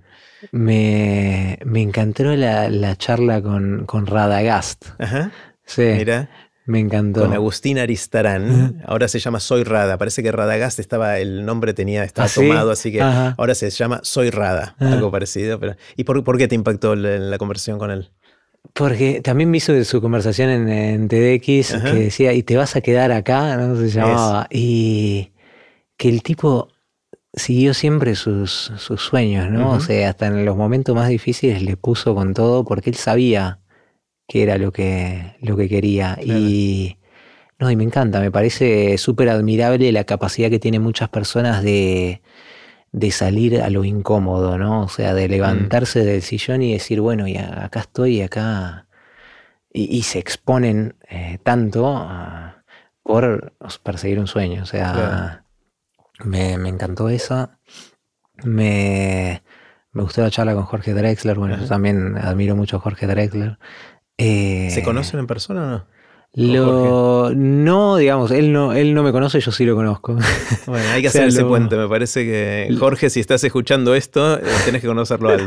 sí, nos, presentamos en Milán, luego un concierto que hizo en el Festival Latinoamericano en Milán, y, ahí charlamos dos minutos, pero no, no, no creo que se acuerde. Mm. Eh, buenísimo.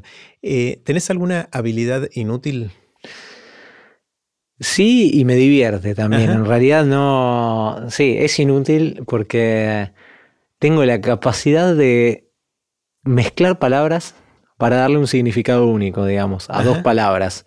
En este Construir una palabra nueva, mezclando dos. Sí, sí, sí. Eh, pero bueno, tendría que darse en una situación particular, ¿no? En la que.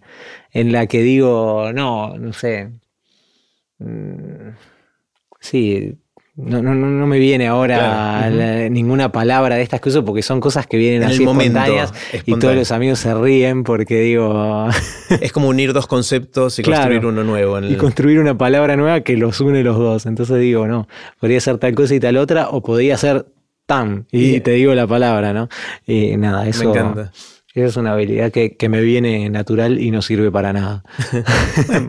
obviamente te divierte, con lo cual todo lo inútil en algún momento pasa a tener alguna utilidad. Y es contagiosa también. Sí, sí. Eh, y está bueno porque hablas de tu timidez, eso es otra forma de, conectarte con la gente. ¿no?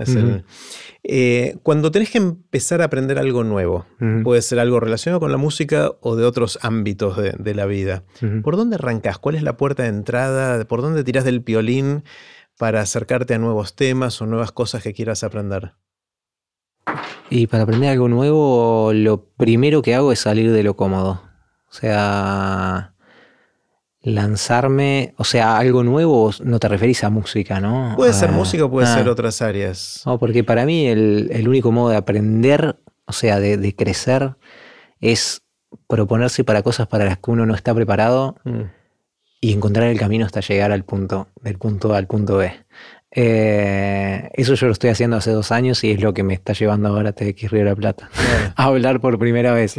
Ahí te estás eh, exponiendo algo distinto a lo que sueles hacer. Y me encanta. Y la verdad que la sensación me, llena tanto que hoy me costaría volver al sillón. Mira. Me encuentro cómodo en esa zona o sea, lejana a la zona de confort, ¿no? Está bueno, Está bueno y, voy a decir una infidencia de nuestros ensayos para, para tu charla, es que a pesar de que vas a hablar, obviamente el violín juega un rol importante en tu charla y me contabas que era raro no tener el violín en la mano, ¿no? Como sí. que te sentías raro cuando no pasaba eso. Sí, sí, sí. Bueno, como te decía, no puedo ni caminar. Cuando, O sea, no sé, me siento raro hasta caminando sin tener violín en, en los hombros. Eh, sí, me siento muy raro en los ensayos, me sentí muy raro hablando y gesticulando con mis manos. Eh, así que definimos que voy a hablar con el violín en las manos, porque soy un violinista que habla y no un orador que toca. Está genial, genial. ¿Cuáles son las lecturas o otros consumos culturales que, te impactaron en la vida? Obviamente, las cuatro estaciones es una de ellas, pero si vas a temas más eh, o a fuentes más escritas, eh, textos, lecturas, eh, ¿recordás algunas que te hayan impactado mucho? Sí, una que me impactó durante la adolescencia. Leí Viaje al centro de la Tierra de, de Julio Verne. Sí. Y me di cuenta en ese momento, antes de empezar a conocer el mundo, de... O sea, lo viví tanto ese libro que estaba descubriendo, ¿no? Ese, ese viaje al centro de la Tierra, mundos distintos, ¿viste? Y mm, me di cuenta de lo que me gusta explorar a través de ese libro, que luego hice en la vida.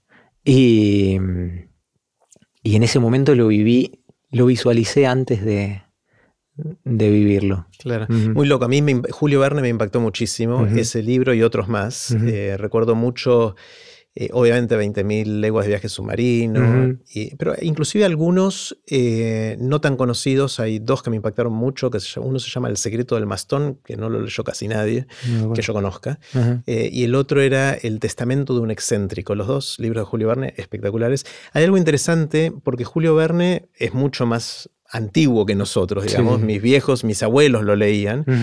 Pero ahora no, lo no, está más en, la lectura ah. de, los jóvenes, ¿no? de, los adolescentes. Creo, por ahí es prejuicio total lo que estoy diciendo. pero a mí me, también me abrió un montón de puertas a soñar esas cosas. Quizás no, está escrito en, una, en un tono que ahora vaya con, la, con el lenguaje y la comunicación más, más joven, ¿no? Pero, Puede ser, yo todavía no, no llegué con mis hijas a eso. Ah, Recién empiezan a leer grande. ¿Qué edad tienen? Seis y tres. Claro. Falta un poquito para, que lleguen a estas cosas. ¿eh? Sí, sí, está, bueno. Aldo, suponete que viene un cataclismo. Esperemos que no. Pero hagamos el juego mental de suponer que viene un cataclismo que de un día para otro borra todo el conocimiento acumulado de la humanidad. Una cosa terrible. Y vos tenés la oportunidad o el desafío o casi la responsabilidad de rescatar en una frasecita muy cortita algo de ese conocimiento o sabiduría que acumulamos que sentís que es importante que se preserve para después del cataclismo, para que las próximas generaciones tengan algo de eso que aprendimos y que se pueda rescatar a pesar de que el cataclismo borró con todo. ¿Se te ocurre qué, dirías en poquitas palabras? Sí, más que conocimiento, para mí daría, dejaría una frase que, ayude a, a, enfrentar de un modo particular lo que se presenta, digamos. Yo, no sé, diría que, que juntos somos más fuertes. Es... Eh, sí. Y eso lo pensás, o sea, con los, volviendo a las analogías musicales, es la orquesta, ¿no? De alguna manera o no? Sí, sí, sí. Mm.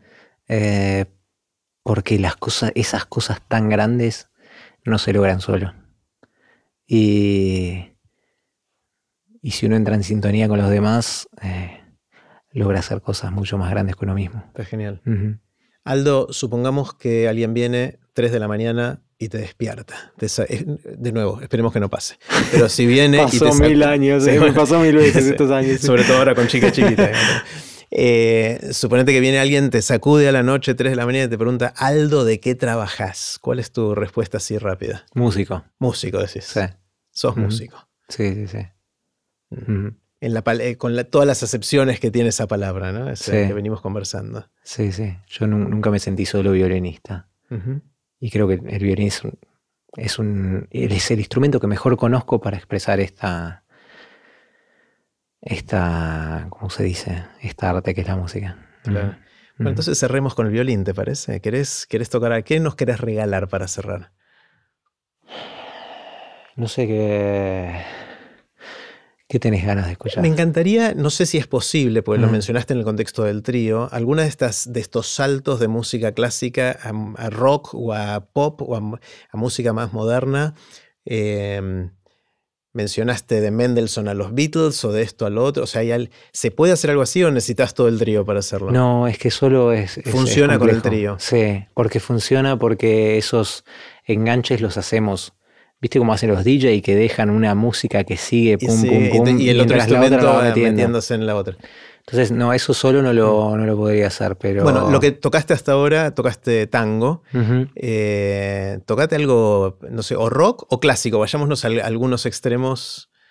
Lo que a vos te dé ganas. Algo clásico. Dale. Es un solo de, una ópera de Massenet, que es un compositor del siglo XIX eh, francés, que se llama Thaís, y este es el solo del violín del momento en el que Thaís está meditando sobre los problemas de su vida, digamos, se llama meditación.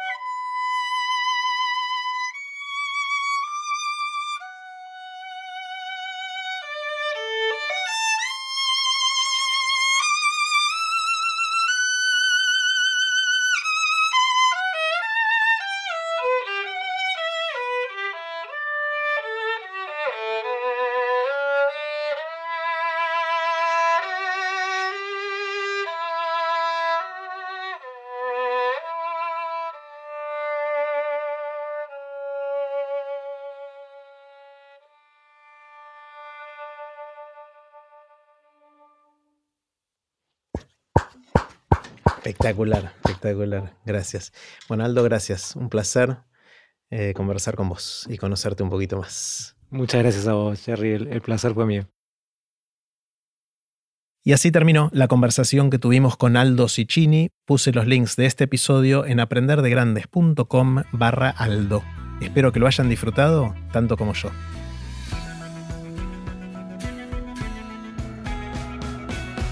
Recuerden que pueden suscribirse para no perderse ningún episodio de Aprender de Grandes en aprenderdegrandes.com. Los espero en el próximo episodio de Aprender de Grandes, cuando les cuente lo que aprendo en mis intentos por seguir aprendiendo durante toda la vida y en las conversaciones que tengo con gente que admiro. Chao.